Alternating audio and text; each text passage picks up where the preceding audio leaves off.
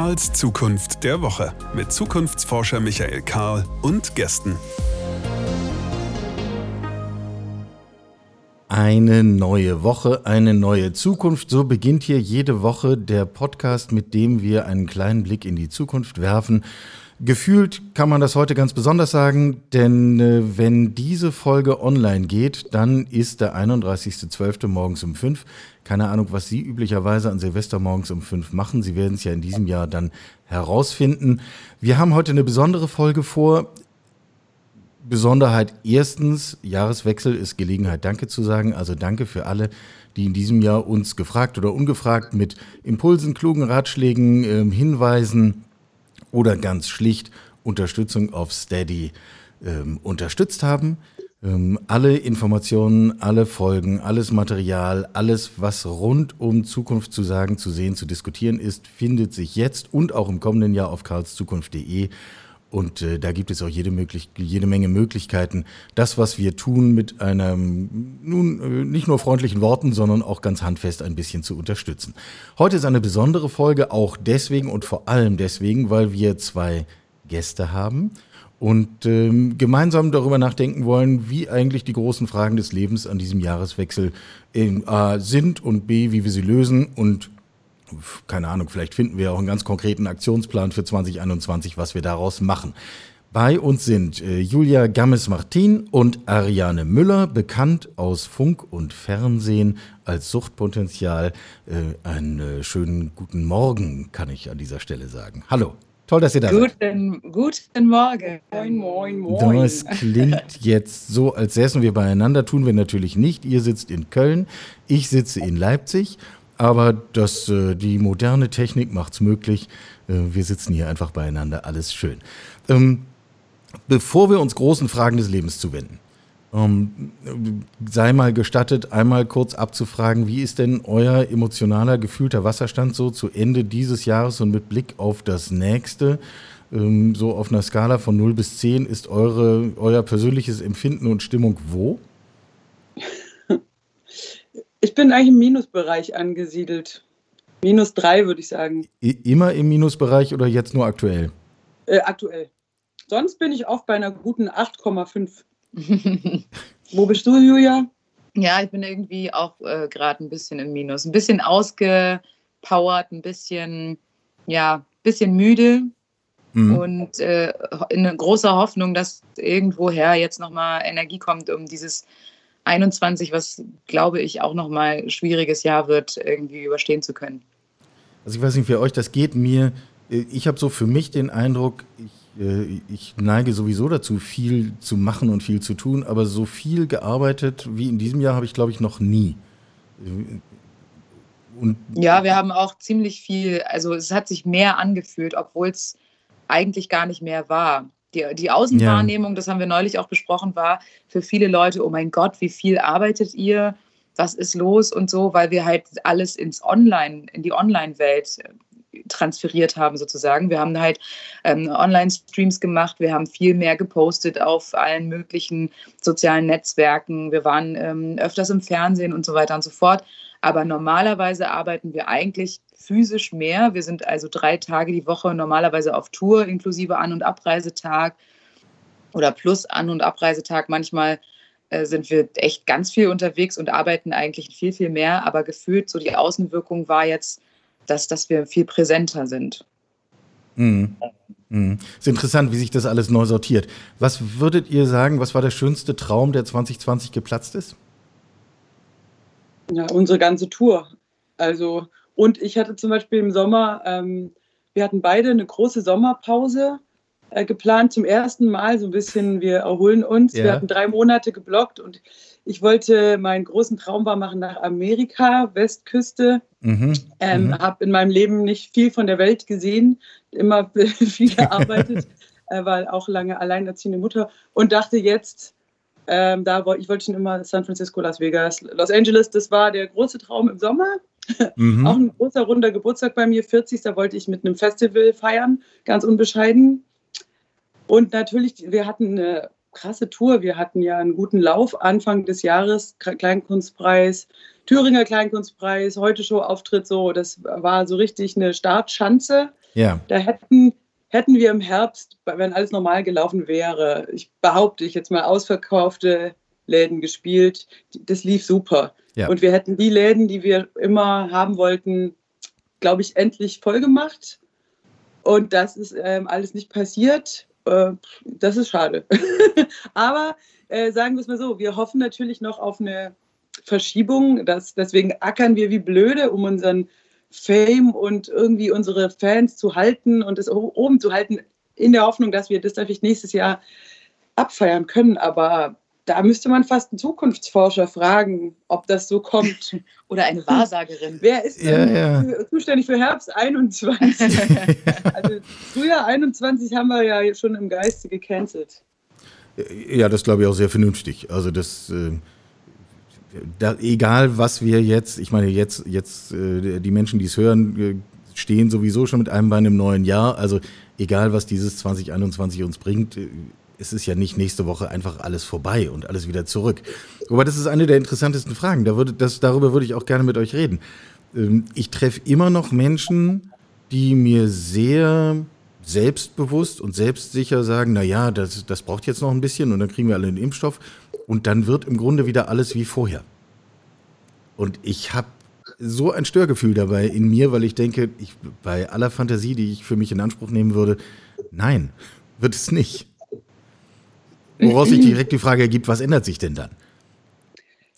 Ich glaube auch, dass die, dass die Welt nicht mehr so ist wie vorher, einfach äh, weil auch dieses Trauma der gesamten Gesellschaft, diese Pandemie, diese Angst vor dem anderen, dieses ähm, Distanz, Abstand, ähm, die Menschen ähm, auf eine Art verstört und verängstigt hat. Und ich glaube, viele werden gar nicht mehr so zurückkommen zu diesem Schaumparty-Feeling. Aber das sind auch nur ein Teil, glaube ich, der Gesellschaft. Ich glaube, ganz viele Menschen dagegen sehnen sich mehr denn je nach Gemeinschaft, Theater, Kultur, enge Party, äh, rumfummeln. Und die Mhm. Sind auch, glaube ich, die ersten, die wieder, wenn, also ich glaube, wenn Club morgen aufmachen würde, Ja, dann wäre der voll. ja, Mit Definitiv. jungen Menschen, die unglaublich ausgezehrt sind von Party, Nähe, ähm, Sex.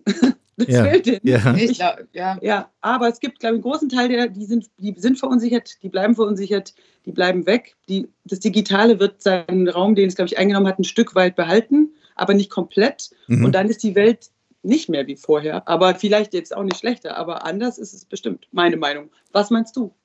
Ja, ich glaube auch, dass die Leute sich sehr, sehr sehnen wieder nach Nähe.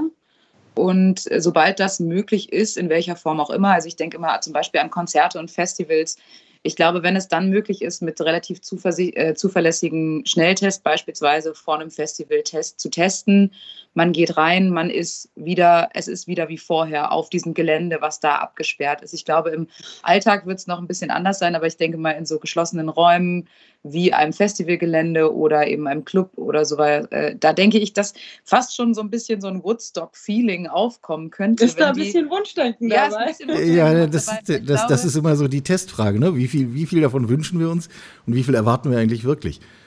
Ja, ich glaube, also ich, ich, ich würde es mir wünschen und ich kann es mir auch vorstellen, dass die Leute, die jetzt wirklich daran, äh, da sehr drunter gelitten haben unter diesem Jahr oder unter der aktuellen Zeit, wie auch immer es noch weitergeht, aber dass die dann wirklich eskalieren werden teilweise. Und ja, mal schauen. Ich, Hat da jemand vor zu eskalieren? ich habe vor zu Ich hab auch definitiv. Nee, und, und wenn man sagt, Okay, Herbst dann muss man ja- wir 21 sprechen ja eskaliert. Suchtpotenzial.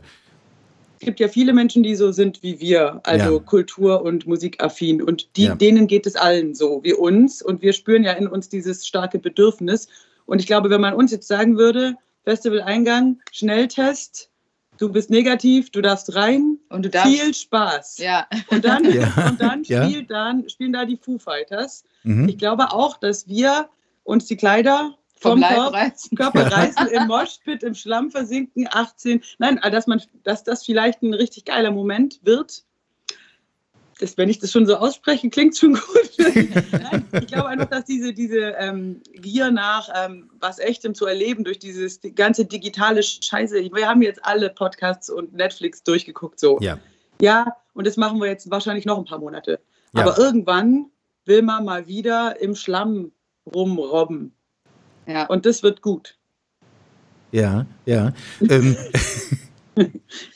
Äh, äh Bilder im Kopf, Bilder im Kopf, ja, das ist selbstverständlich. Äh, ich, ich frage mich nur, weil du eben ja sagtest, also manche würden sofort in den Club rennen, wenn er heute aufmacht, und bei anderen bleibt so eine Irritation. Ist das eigentlich sowas wie eine Spaltung? Also äh, trennen sich hier so zwei Hälften der Gesellschaft? Ich glaube schon.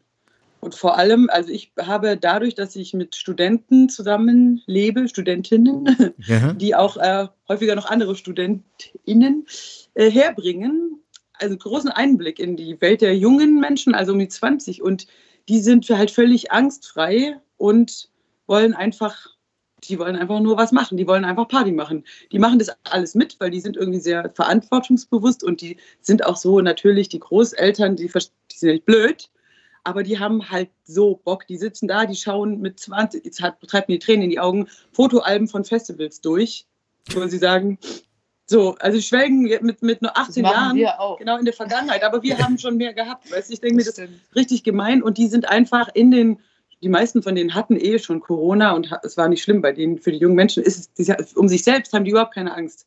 Und mhm. die wollen sofort eskalieren. Und ich meine, das sehe ich einfach. Die jungen Menschen wollen das die Gesundheit ist einem nicht so wichtig, wenn man sie hat in jungen Jahren.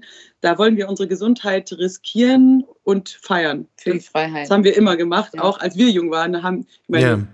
von Heroin, weil man, man macht sich kaputt, weil man doof ist, aber so ist da halt. Und dann im Alter wird man vielleicht. Heroin genommen. Wo kommen wir denn jetzt hier näher? In welches Thema? Ja, ich meine, dass Heroin nicht gesund ist. So. Aber man spritzt es sich trotzdem. Also Gesundheit hat halt nicht den Stellenwert für junge Menschen. Ja, natürlich. Und Rockstars Rockstars schon. Ja, ich habe mir kein Heroin gespritzt, Julia. Gut. Einmal ist kein Mal. Nein, ich will nur sagen, und dann im Alter, das auch nur ganz wenig. vielleicht äh, wichtiger und gerade, klar, ähm, da ist das ein größeres Thema und ich glaube, viele Ältere, wobei die Alten sich auch spalten in die mir doch egal, ich muss eh bald sterben, Fraktion, mhm. zu der zum Beispiel meine Oma auch gehört, so, die ist so mir doch, kommt vorbei und die total Vorsichtigen, da könnte ich jetzt auch nicht sagen, welche Prozentzahlen da, aber ich sehe auch alte, so richtige, äh, so richtig bockig schon, auch sich dagegen auflehnen und sagen, ist mir egal. Ich will mhm. leben. Es ist mein letzter Sommer, ich gehe raus, leck mich am Arsch und richtig so krass sind. Ja, ja. Also richtig, äh, gibt es auch zwei Lager. Mhm. Äh, ist das vielleicht auch eine Funktion von, von dem, was ihr macht? Also äh, von Kunst und Kultur im weitesten Sinne? Äh, den Menschen, sobald es wieder geht, auch so eine Möglichkeit zu geben, zu eskalieren oder sich zu treffen, sich wieder anzuregen, also sozusagen aus dem eigenen Kokon wieder rauszukommen? Naja, wir sind ja Entertainerinnen, wir sind ja Dienstleisterinnen. Unsere Aufgabe ist es im Grunde, also so verstehen wir uns jedenfalls. Unsere Aufgabe ist es schon, die Leute zu bespaßen und ihnen einen schönen Abend zu bereiten. Und das haben wir bisher immer gemacht. Und auch in dieser ganzen Zeit des Lockdowns zum Beispiel haben wir uns da nicht rausgezogen. Wir mussten erstens aus eigener, äh, ja, aus eigener, von, von eigener Kraft her und Psyche, wir, wir mussten irgendwas machen. Wir mussten uns irgendwie auch am Leben erhalten, mhm. um nicht kaputt zu gehen. Und wir haben aber auch gemerkt, dass unsere Fans und die ganzen ZuschauerInnen, dass die auch das brauchen, also irgendwie eine Ansprache, eine, was Interaktives. Deswegen haben wir irgendwann angefangen, Online-Streams zu machen, wo die Leute auch mit uns kommunizieren konnten. Die konnten uns mhm. schreiben. Wir haben mhm. geantwortet auf deren Kommentare. Das hat ganz vielen, ganz, ganz viel gegeben. Wir haben so viele tolle Nachrichten und Briefe bekommen, dass sie meinten, wir wären, ich bin so vereinsamt, ich, ich ähm, mir geht es echt schlecht und ihr habt mir so ein bisschen so einen Lichtblick gegeben und ich glaube, das ist Kultur ist unglaublich wichtig für die Menschen, um nicht durchzudrehen. Und man sieht ja, was passiert, wenn die Leute alle irgendwie zu Hause eingesperrt hocken, dass sie dann alle freidrehen und nur noch irgendwie bei Facebook und irgendwelchen Telegram-Kanälen sich irgendeinen Scheiß durchlesen, dann doch lieber unseren Facebook. -Kanal. Lieber unseren Facebook. ja, lieber, eine, lieber guten eine, Scheiß. Eine Kultur, ein Konzert, ein, ein Theaterstück oder sowas. Das ist doch, ja, das ist einfach sehr, sehr äh, gut für die Menschen. Ich meine, ja. wir haben im Sommer dann teilweise gespielt, als Lockerung kam. Mhm. Und es war schon verstörend, dass da standen weinende, das ist nicht ausgedacht, ja. weinende Personen nach der Show. Ich war, bin, komme mit sowas auch gar nicht gut klar, ich war überfordert. Und ähm, danke, ich habe im Lockdown eure Streams geguckt. also ist mehrfach wirklich passiert und wirklich weinend und dann ist meine Mutter gestorben und keine Ahnung so und, und wir halt so, äh, okay, wir verkaufen jetzt CDs. Ähm, okay, danke, schön, dass du da warst. Und das ist wirklich äh, so emotionale Ausbrüche und auch Fans, die uns dann im Lockdown entdeckt haben, die uns dann nachgereist sind, so richtig ganz oft dann da waren und so. Also sowas, das hat irgendwie schon alles emotionalisiert. Und man merkt es auch ja bei sich selbst, als wir hatten zum Beispiel ein Konzert gesehen zusammen, also ein Open Air im Sommer im Biergarten, was richtig gut war. Rika ist sehr gute Band. Und es ist bei uns beiden ist es so mit uns durchgegangen, wieder eine Band zu hören, echt, ich, ich habe eine Träne vergossen. Ich musste aufstehen, ich habe getanzt, obwohl es verboten war. Ich habe hinterm Baum getanzt. Nee, das hat uns auch beide so gepackt. Und die Band lieben wir seitdem mehr, mehr als andere Bands. Und ich glaube, so geht es den Leuten, die uns im Lockdown entdeckt so, haben. Ja, ja, und die klammern, was heißt klammern, aber die, die klammern sich an uns wie so Familienmitglieder, die lustigen zwei, keine Ahnung, wir geben den Leuten gute Laune, trinken mal einen mit denen. Und das hilft denen schon, genau wie uns eben auch Rikas die Band oder ich, immer wenn ich traurig bin, höre ich John Mayer Album und mir geht es besser. So hat ja jeder seine Künstler und das ja. ist halt mega wichtig. Ich wüsste auch nicht, wie ich ohne Musik klarkommen sollte. Ja, das, das meinte ich eben mit dieser Funktion, die, die man dann auch in Kunst und Kultur hat. Und mhm. ähm, das ist so auch so eine der Fragen, mit der ich ins neue Jahr gehe, wo ich mir denke, wenn das alles also wenn im Herbst nur noch die aktiv sind, die tatsächlich bis dahin durchgehalten haben, äh, nur noch die Cafés es gibt, die halt bis dahin sich irgendwie finanzieren konnten. Nur die Künstler, die halt bis dahin irgendwie auch ihre Existenz durchgebracht haben. Ähm, also ich weiß schon nicht so genau, was uns da fehlen wird. Denn es werden ja am Ende nicht alle sein. Nee, also bei den Cafés zum Beispiel, glaube ich, dass sich das schnell wieder sortieren wird. Also ich meine, die, die Clubs werden alle pleite sein, die Diskurs so. Aber ich behaupte mal, wenn dann die Nachfrage da ist, die finden schnell wieder neue Pächter, machen ja. wieder auf. Bei einem Künstler ist es natürlich ähm, eine Sache, dass man das nicht so aus dem Hut zaubern kann. So ist es. Die, wir hören jetzt schon von vielen, die wirklich abwandern in andere Berufe. Oh, ja. Mhm. ähm, natürlich da auch einige Theater für immer schließen werden, ist es vielleicht ähm, stimmt das Verhältnis so, dass es ähm, genug Künstler für die übrig bleibenden Theater gibt. Aber ich glaube, dass sehr viele Künstler auf der Strecke bleiben, die nicht digital affin sind. Also leider auch viele der älteren Kabarettisten oder so, die nur vom Live-Geschäft leben, sich nie damit befasst haben und jetzt total in der Versenkung verschwinden. Die werden sich dann doch umorientieren. Ich höre schon von Leuten, die dann da quasi sagen, Frührente, ich bin raus ich, hm. ich schaffe es nicht mehr. Genau wie Newcomer, die haben jetzt gerade gar keine Chance. Also wir so die in der Mitte, wir, bei uns geht es, glaube ich, noch eine Weile, mhm. weil wir sind online präsent plus haben Rücklagen und schon einen Namen. Aber wenn man jetzt gerade anfangen wollte, da sehe ich schwarz. Also Newcomer, ja, die ja. werden sich. Und ja. das heißt, so richtig frisches, cooles Zeug wird man dann nicht sehen. Dann muss man sich Suchtpotenzial reinziehen. Ich meine, wer möchte das? Ja, weiß ich auch nicht. Aber ja, und dann sehen wir in zehn Jahren wahrscheinlich immer noch Dieter nur im Fernsehen. Ähm, aber. Nee, den Sendeplatz haben wir dann wahrscheinlich. Ja. Ja, ist das euer Zukunftsbild in zehn Jahren? Auf, auf, wir so sollen genauso sein wie Dieter nur. Das ist unsere große.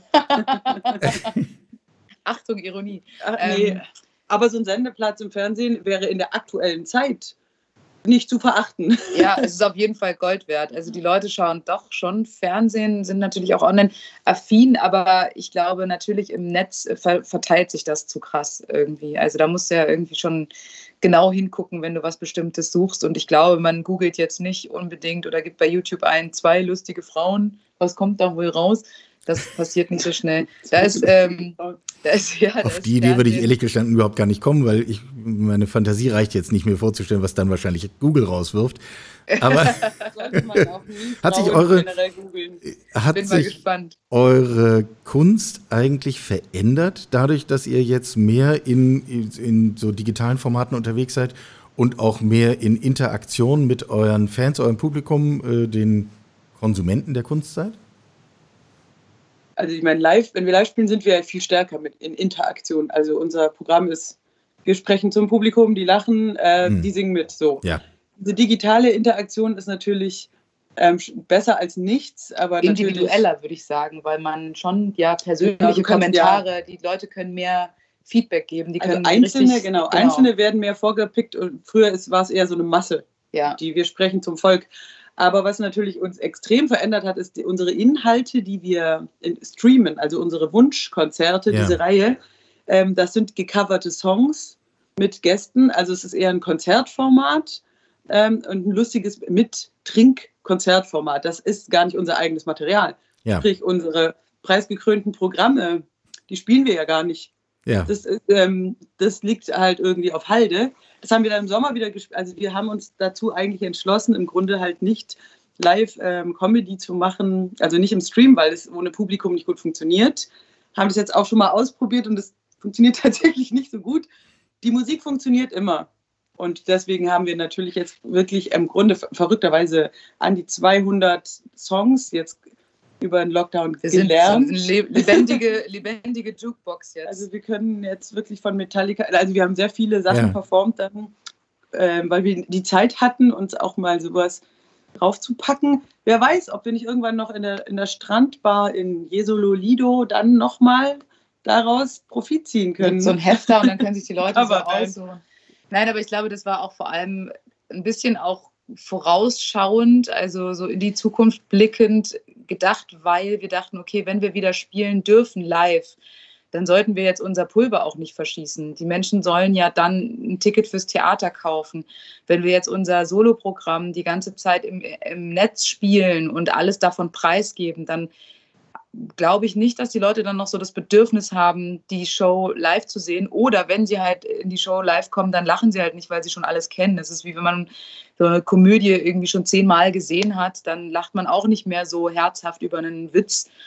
Und von daher war das eigentlich so ein, ja, so ein recht schlaues Konzept, würde ich mal fast sagen, von uns. Ja, ja. Zu sagen, wir, wir kommen halt aus der ja. Mucker, aus der Mucker-Gegend äh, und nutzen das jetzt einfach. Und die Leute waren auch natürlich dadurch mehr bei uns, weil sie selber ausgesucht haben, was für Songs wir spielen. Und das ist natürlich auch cool an dem Online-Format, dass äh, die Leute sozusagen zwei Wochen vorher sich Songs wünschen konnten und dann eben auch eingeschaltet haben, um zu erfahren, ob wir deren Song genommen haben. Und wie er dann so klingt und so weiter, ja. Genau. Ja, ja. Ihr habt ja gerade schon euer, euer, eigenes Programm, euer eigenes Material angesprochen und man kann ja eigentlich gar nicht mit euch reden, ohne irgendwann auf Männer und Frauen zu äh, sprechen zu kommen. Und praktischerweise, das ist für mich jetzt äh, eine gute Fügung, weil in meinem Podcast vor, äh, vor kurzem eine Frage offen geblieben ist, wo mich ein Gesprächspartner mit Blick auf die Zukunft fragte und sagte, also bitte, werden wir eigentlich in den kommenden Jahren die Gleichstellung der Geschlechter erreichen? Und wenn ja, woran werden wir das eigentlich merken? Ähm, und darauf hatte niemand so richtig eine Antwort. Ich reiche die Frage jetzt mal an euch weiter. Ich weiß nicht, ob ihr eine habt, aber ihr seid zumindest mit dem Thema unterwegs. Äh, kommen wir, wir da eigentlich voran? Wir sind die Gleichstellungsbeauftragten.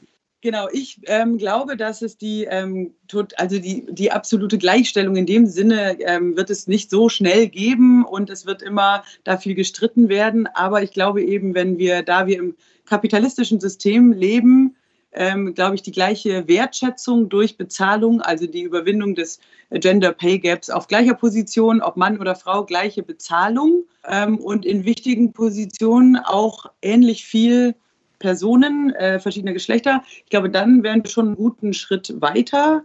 Das hätte ja nicht nur eine Vorbildfunktion, sondern natürlich ähm, eine, eine Normalität, dass überall paritätisch besetzt ist. Das wäre doch schon ein Anzeichen der Gleichstellung.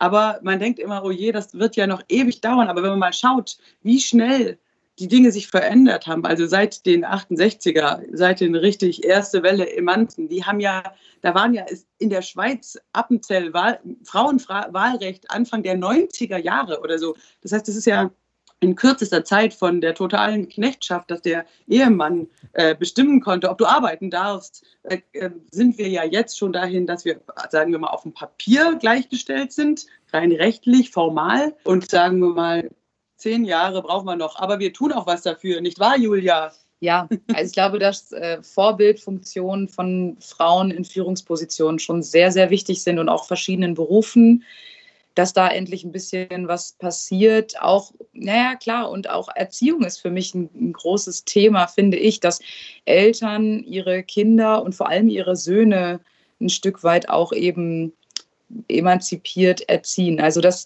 dass vor allem in den Köpfen der aufwachsenden Jungs und Männer was passiert. Und das kommt ja erst auch durch einen Generationswechsel. Also ich glaube, wir brauchen einen Generationswechsel, um dass es sich so ein bisschen wirklich auch verbreitet. Mhm. Diese, der gleichberechtigte Gedanke.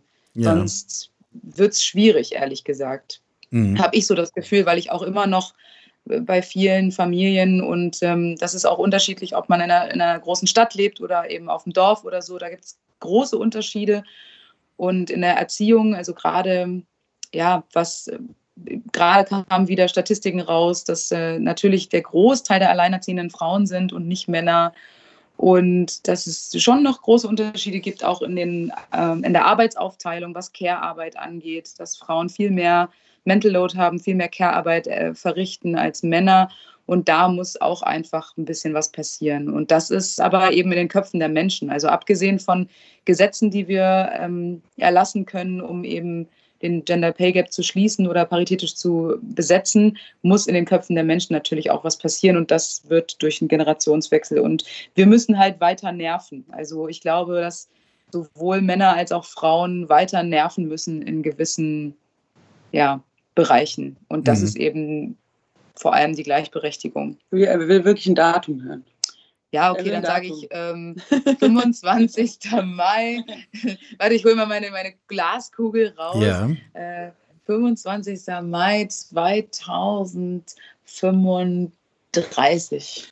Vor allem muss man natürlich aufpassen, dass es nicht so einen ähm, Backlash gibt. Ich meine, hier Polen, ähm, keine Ahnung, so Abtreibungsverbot. Also es gibt ja auch, oder in der islamischen Welt, ähm, die ja auch teilweise mit ähm, seltsamen Idealen auch zu uns rüberschwappt. Also man muss schon auch, glaube ich, immer die Fahne hochhalten, dass uns die hart erkämpften Rechte, und das ist ja auch nicht nur eine Sache, die für uns äh, moderne Frauen jetzt gut ist. Gerade jeder ähm, moderne Mann profitiert auch vom Feminismus ähm, und sei es, dass er die Verantwortung für die komplette ähm, finanzielle Situation dieses Ich bin, muss der starke Macker sein, ist es für viele Männer eine bessere Welt mit einer gleichberechtigten Frau, die zu leben, auch teilzuhaben an sozialen äh, Prozessen, natürlich sich auch mehr mit ähm, Kindern und all solchen Sachen, das ist ja auch sehr erfüllend. Und ich kenne viele Männer, meinen eigenen eingeschlossen, die da absolut d'accord sind und sagen, ich möchte nicht dieser holzhackende ähm,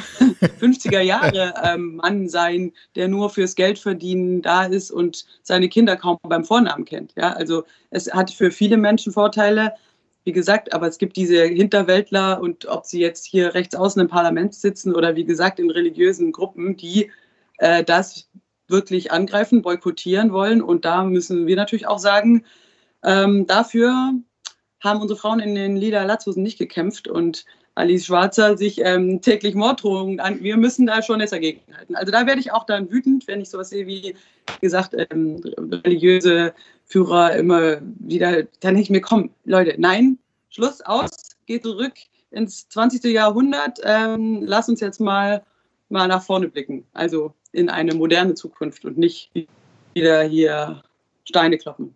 Ja, äh, äh, Stichwort Wut und Ärger. Also äh, ich äh, vereinfache mal ein bisschen, aber wenn ich mir anschaue, ähm, Mario Barth stellt sich mit Witzen zu Männern und Frauen hin, die ziemlich dämlich sind und verdient damit wahnsinnig viel Geld. Ihr macht ziemlich intelligente Angelegenheiten rund um solche Themen. Ich vermute, äh, ich weiß nicht, ob ihr da finanziell äh, auf demselben Niveau unterwegs seid. Wie viel Wut und Ärger ist da eigentlich bei euch tatsächlich? Ähm, sagen wir es mal so, ich, ich finde, Mario Barth macht ja nur das, was die Menschen hören wollen. Es gibt eben Absolut. einen Großteil der Leute, die diese Witze witzig finden. Das ist ähm, offensichtlich, da er sehr erfolgreich ist. Die Mehrheit des, was wir machen, ist noch mehr Sparte. Aber trotzdem glaube ich, dass, dass es äh, die Zukunft nicht ist, dieser Caveman Mario Barth Humor, sondern dass es eher so ein Abarbeiten der Verunsicherung gerade ist, was aber dann ja auch sehr gut ist, dass er das macht. Das ist ja quasi ein Ventil für die Frustration von vielleicht auch verunsicherten Menschen, die diesen, diesen Prozess der Veränderung nicht so, ähm, ja, die nicht drauf klarkommen. Und Humor ist ja immer ein Ventil. Und äh, ich bin immer dafür, deswegen finde ich auch, ob Neoliberale oder sogar selbst rechtsradikale Komiker, wenn die dazu führen, dass diese Gruppen also durch Lachen äh, Dampf ablassen, dann bin ich dafür, weil es einfach ähm, gesellschaftlich wichtig ist. Aber natürlich ist es, man sieht, worüber wird gelacht im Mainstream. Das ist dann schon die Meinung der meisten Menschen. Und je kleiner die Sparten sind, desto weniger die Anzahl. Also wir sind vielleicht bei 1,3 Prozent Zahlen. Ich glaube schon, dass unsere, unser Humor ein bisschen Sparte ist, aber ich glaube auch, dass natürlich die Reichweite ein Thema ist und dieses Mainstreamige. Ich finde es ein bisschen schwierig, ich finde es ein bisschen schade, dass wirklich noch so eine breite Masse auf diesen Altherrenhumor steht. Und wir sehen es ja gerade in, äh, auf Sendern wie Sat1, Pro7 und RTL, vor allem RTL, würde ich jetzt mal sagen, dass da jetzt noch eine große Zielgruppe ist, die diesen, diese Art von Humor wirklich witzig findet. Ich finde, ja, klar, muss es ein Ventil geben in vielerlei Hinsicht, aber ich finde es auch manchmal ein bisschen erstaunlich und äh, traurig, dass es doch noch so viele Leute gibt, die so in der Vergangenheit hängen geblieben sind äh, mit ihrem äh, Männer- und Frauenbild. Ich kann da nicht mehr drüber lachen. Ich kann mir sowas auch nicht mehr angucken, weil ich irgendwie das so veraltet finde. Diese ganzen, die Frau geht shoppen und der Mann baut einen Schrank zusammen, die Frau kann es nicht und der Mann kann auch nicht die Kinder hüten oder nicht kochen. Das finde ich so, da kann ich gar nicht mehr drüber lachen, weil ich das so oll finde und dann schon ins Gähnen komme. Und ich frage mich, wann ist, sind diese Altherren-Dinger, wann sind auch diese ganzen Altherren-Shows im Fernsehen vorbei? Wann wird es endlich mal ein bisschen diverser? Warum haben wir nicht einen, äh, eine homosexuelle Late-Night ähm, oder äh, mit äh, People of Color besetzte äh, Talkshow. Also ich, ich verstehe es immer noch nicht, warum sind wir da im öffentlich-rechtlichen Bereich zum Beispiel noch nicht weiter. Das stimmt mich dann wiederum traurig, dass da irgendwie noch nicht so viel vorangeht, obwohl die Gesellschaft ja schon sehr weit ist, eigentlich im Grunde. Aber mhm. die Außenwirkung ist noch nicht so. Mhm. Ja. Was bräuchte es, damit wir an dieser Stelle weiter vorankommen? Es bräuchte an den eben, es bräuchte eine paritätische Besetzung.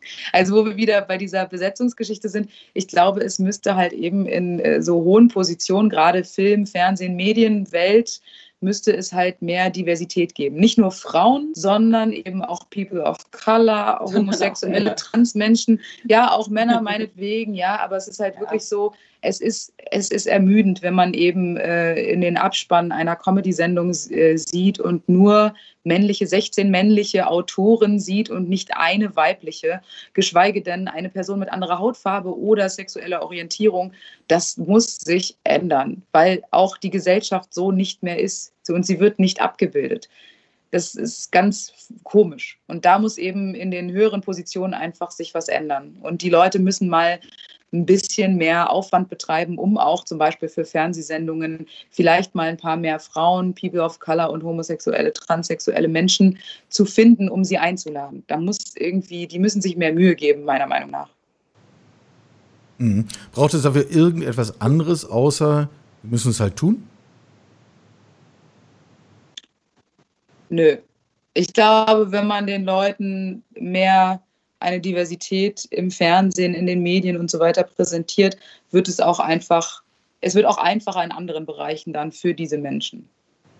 Man kann den Prozess halt beschleunigen, glaube ich, durch ähm, mediale Präsenz. Also ich glaube, man kann, der ist sowieso in der Gesellschaft da. Ich meine, wenn man, wenn man sich eben umschaut, wir haben einfach sehr viele Migranten, es gibt sehr viele äh, alternative Lebensstile. Die meisten Familien sind mittlerweile Patchwork und, und wenn dann da man immer mit so einem äh, bayerischen Söder Familienbild ähm, Vati, Muttis zu Hause und die Kinder da, ähm, da identifizieren sich halt einfach sehr viele Menschen nicht damit. Und das kann man auch nicht mehr zurückdrehen. Aber wenn dann die Fernsehwelt quasi hinten dran hängt, ähm, dann, dann kann das das vielleicht ausbremsen, aber nicht stoppen. Das heißt, es wäre doch im Grunde besser, wenn wir sagen, eine Entwicklung der Gesellschaft, die wir alle gut finden, also hin zu mehr Freiheit, mehr Möglichkeiten, dass wir da ähm, progressiv im Fernsehen eben, wie Julia meinte, neue Möglichkeiten schon zeigen, auch wenn es viele ältere konservative Leute vielleicht verstören wird. Aber dafür eben für die nächste Generation irgendwie mal Platz zu machen und aufzumachen. Ja, und ich fände es auch cool, wenn da mal ähm, ja, so ein Late-Night-Talk irgendwie, wie gesagt, hier dunkler Mensch, ein, ein, schwuler Mensch, was weiß ich, einfach nicht diese typische ältere weiße Mann, nichts gegen Ähm, akademische Mittelschichtsmensch mit, mit der Brille älterer Herr, das ist ja alles cool. Die dürfen haben ja auch ihre Berechtigung, aber nicht so überdominant. Und dann bei Frauen gerne immer nur junge, attraktive Frau, die dann aber wieder verschwindet, äh, spätestens mit 45. Und dann, wenn man mal so eine Marin Kreumann im Fernsehen sieht, da, da geht einem das Herz auf. Da denke ich mir, ja, sie Sehr sind doch da. Ja. Die älteren äh, Ladies, die. Gerburg Jan, Ja, das tut dann auch gut. Oder mal, wie gesagt, mal jemand mit, einer mit dunkler Haut, jemand mit ähm, asiatischer Herkunft, einfach mal zu zeigen, wir sind halt sehr heterogen mittlerweile in Deutschland und das kann man auch einfach mal zeigen. So, ja, finde ich auch. Und äh, nicht nur in so äh, Late-Night-Shows oder Comedy-Shows, auch zum Beispiel in deutschen Filmen und Serien ist es noch sehr auffällig, dass das ähm, alte Familienbild, also das konservative Familienbild, Vater, Mutter, Kinder, irgendwie so aufrechterhalten wird. Sehr wenig Diversity und das muss, das muss sich ändern. Und da müssen eben ganz oben die Entscheider sagen, wir wollen das jetzt so und ich glaube auch, dass äh, vor allem die Männer, die eben noch in diesen Strukturen so verfestigt sind, die muss man dazu aufrufen, auch mitzudenken, auch mitzuarbeiten. Weil wir Frauen haben immer so ein komisches Gefühl, dass wir hier so alleine für uns kämpfen und so. Aber auch ein Mann kann dann mal sagen, hey, warum fragen wir nicht noch Frauen? Das müssen nicht immer nur wir machen. Also es ist irgendwie so unangenehm. Und ich verstehe nicht, warum die Männer nicht auch mal langsam mal anfangen, uns mit ins Boot zu holen in manchen Stellen. Das finde ja, ich auch die gerne ihren Arbeitsplatz behalten. Ja, klar. Ja, ja. Es ist halt eine große. Es ist auch ein Kampf um natürlich ein Kampf um Macht und äh, Arbeitsplätze, Geld. ja. Und wenn man natürlich sagt im Comedy-Bereich, wir wollen da mehr Frauen, dann fallen natürlich auch Männer raus und da ist schon ein Armdrücken dann irgendwo. Wer kriegt was? Und jetzt natürlich in der Kultur, wo der Kuchen schrumpft gerade. Jetzt wird es kann auch ein bisschen eklig werden. Zum Beispiel in 2021. Wer spielt denn jetzt die letzten fünf äh, Samstage noch ähm, in dem großen Theater. Und da werden viele Veranstalter auf die sicheren Bänke zurückgreifen und keine Experimente wagen, weil die auch alle am Limit sind.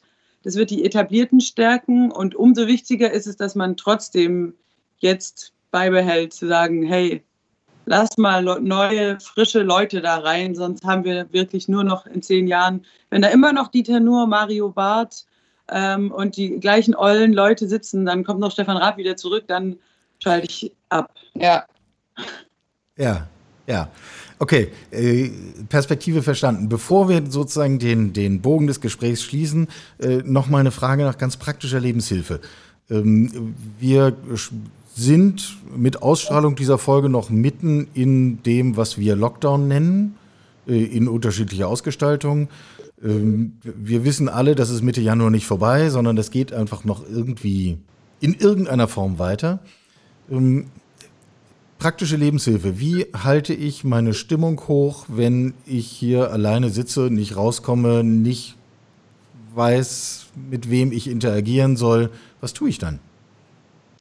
Auf jeden Fall nicht bei Facebook rumscrollen und nicht irgendwelchen äh, obskuren Telegram-Accounts folgen. Also ich äh, weiß einfach aus eigener Erfahrung, äh, blödes Beispiel, aber ähnliche Situationen, ich fühle mich mit meinem Körper, ich bin mit meinem Körper nicht zufrieden, also folge ich irgendwelchen Fitness-Tanten auf Instagram, sehe also gestellte, dünne Körper, die, die ganz, jeden Morgen mit einem Foto mit einer Chia Bowl und drauf und so und Sport machen.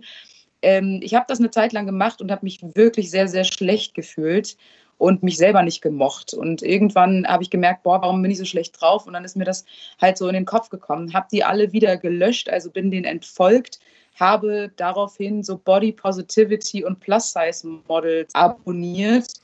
Und meine Laune ist gestiegen, denn die waren besser drauf. Die haben mir ein Gefühl vermittelt von, hey, du bist okay, so wie du bist. Und äh, meine Laune war stetig besser und ich habe mich selber mehr akzeptiert. Also das, was man zu sich äh, zu sich nimmt, medial, ist sehr, sehr verantwortlich für die Stimmung und die Laune. Deswegen glaube ich, ist es nicht förderlich, sich ähm, zu viel mit äh, komischen Facebook-Kommentaren auseinanderzusetzen. Das tut nicht gut. Also bei uns auch zum Beispiel so Hasskommentare, die wir kriegen bei, bei YouTube oder Facebook, sollte, sollten wir uns oder sollte man sich generell nicht zu lange durchlesen. Das schlägt auf die Stimmung Ich glaube, wichtig ist, dass man einfach rausgeht, mal das Internet ausschaltet, mal den Computer ausschaltet, rausgeht, ein bisschen in den Wald oder durch die Stadt flaniert und ähm, vielleicht dann lieber ein Zoom-Meeting mit seinen Freunden, ein bisschen quatschen und so das Gefühl von Gemeinschaft wieder, also ein direkter Talk, mhm. kein schriftlicher, sondern ja, Zoom-Call, Zoom-Party. Wir machen auch eine kleine Zoom-Weihnachtsfeier zum Beispiel, haben wir gemacht in unserem Freundeskreis. Oder Silvester auch. Mal eine Stunde mit seinen Freunden anstoßen und ein bisschen quatschen. Das tut, glaube ich, gut. Musik hören tut gut. Comedy gucken tut gut. Alles, was irgendwie positiv ist. Nicht Schindlers Liste gucken. Das ist, macht einen traurig. Sollte man schon einmal im Leben tun, aber jetzt vielleicht in der aktuellen Lage nicht die beste Filmauswahl mein, das ist meine, meine Empfehlung, meine persönliche. Ich, ich, bin da noch rigoroser. Ich würde sagen, komplett abschalten. Also, was mir gut tut, ist halt wirklich rausgehen, Musik selber spielen.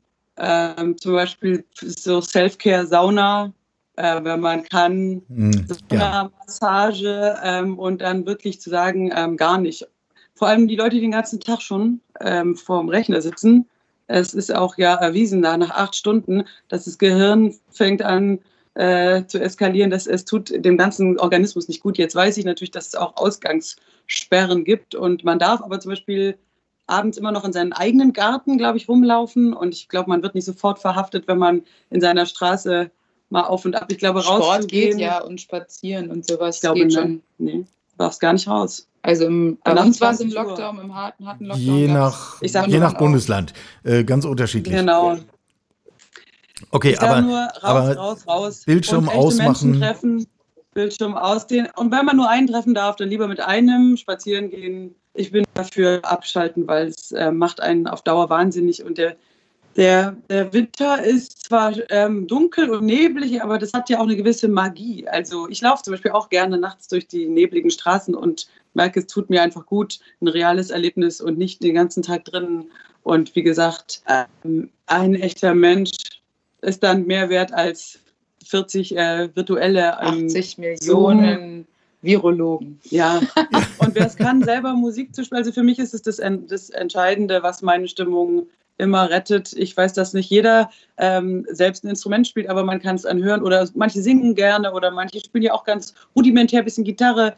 Einfach, also Musik ist. Singen ist, kann jeder zum Beispiel. Dass die wirklich die ähm, Endorphine sofort ausschüttet, wenn man einfach ein bisschen so, hey, keep on rocking in a free world, würde ich sagen. Man kann nicht gleichzeitig Angst haben und singen. Deswegen ist Singen auf jeden Fall eine sehr gute Nachts im Wald Idee. Ja, oder unter der Dusche laut Mucke an ja. und sein Lieblingslied singen. Ich glaube, wenn man sowas morgens macht, dann kommt man direkt ganz anders in den Tag. Alles klar. Laut, ähm, äh, letzte, äh, letzte Einschätzungsfrage. Am Anfang haben wir nach einer Skala gefragt und ihr habt beide gesagt, im Grunde fühlen wir uns gerade eher im Minusbereich als irgendwo zwischen 0 und 10. Wo soll es denn Ende 21 sein? 10. Ende 21, da sage ich 31.12. Eine Silvestershow, Doppelvorstellung, zweimal ausverkauft, Roxy Ulm wäre mein Ziel. Wenn das wieder möglich wäre, mit kompletter Band. Julia, noch einen geilen Sänger, einen Zauberer, eine richtig fette Gala. Mhm. Dann wäre meine Stimmung. Danach, danach tanzen und wirklich ziemlich viel von den flüssigen Zeug. Wenn das möglich ist, dann ist die Stimmung bei 10, äh, weil das, was vielleicht uns früher gar nicht so abgefahren vorkam, äh, wäre jetzt krass. Also äh, das wäre mein Ziel. Silvestershow 10.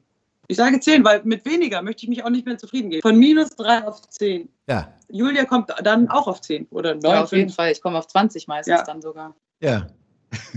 Alles klar. Ich bin Optimistin. Wir gehen wieder auf die 10. Wunderbar. Ähm, viel Erfolg dabei. Danke euch beiden. ähm, ein super Jahr. Ich finde, das, das ist eine. Äh, ich finde, das ist äh, äh ein, äh, ja, wie soll man sagen, optimistischer Abschluss und genauso wollen wir ins neue Jahr gehen. Danke.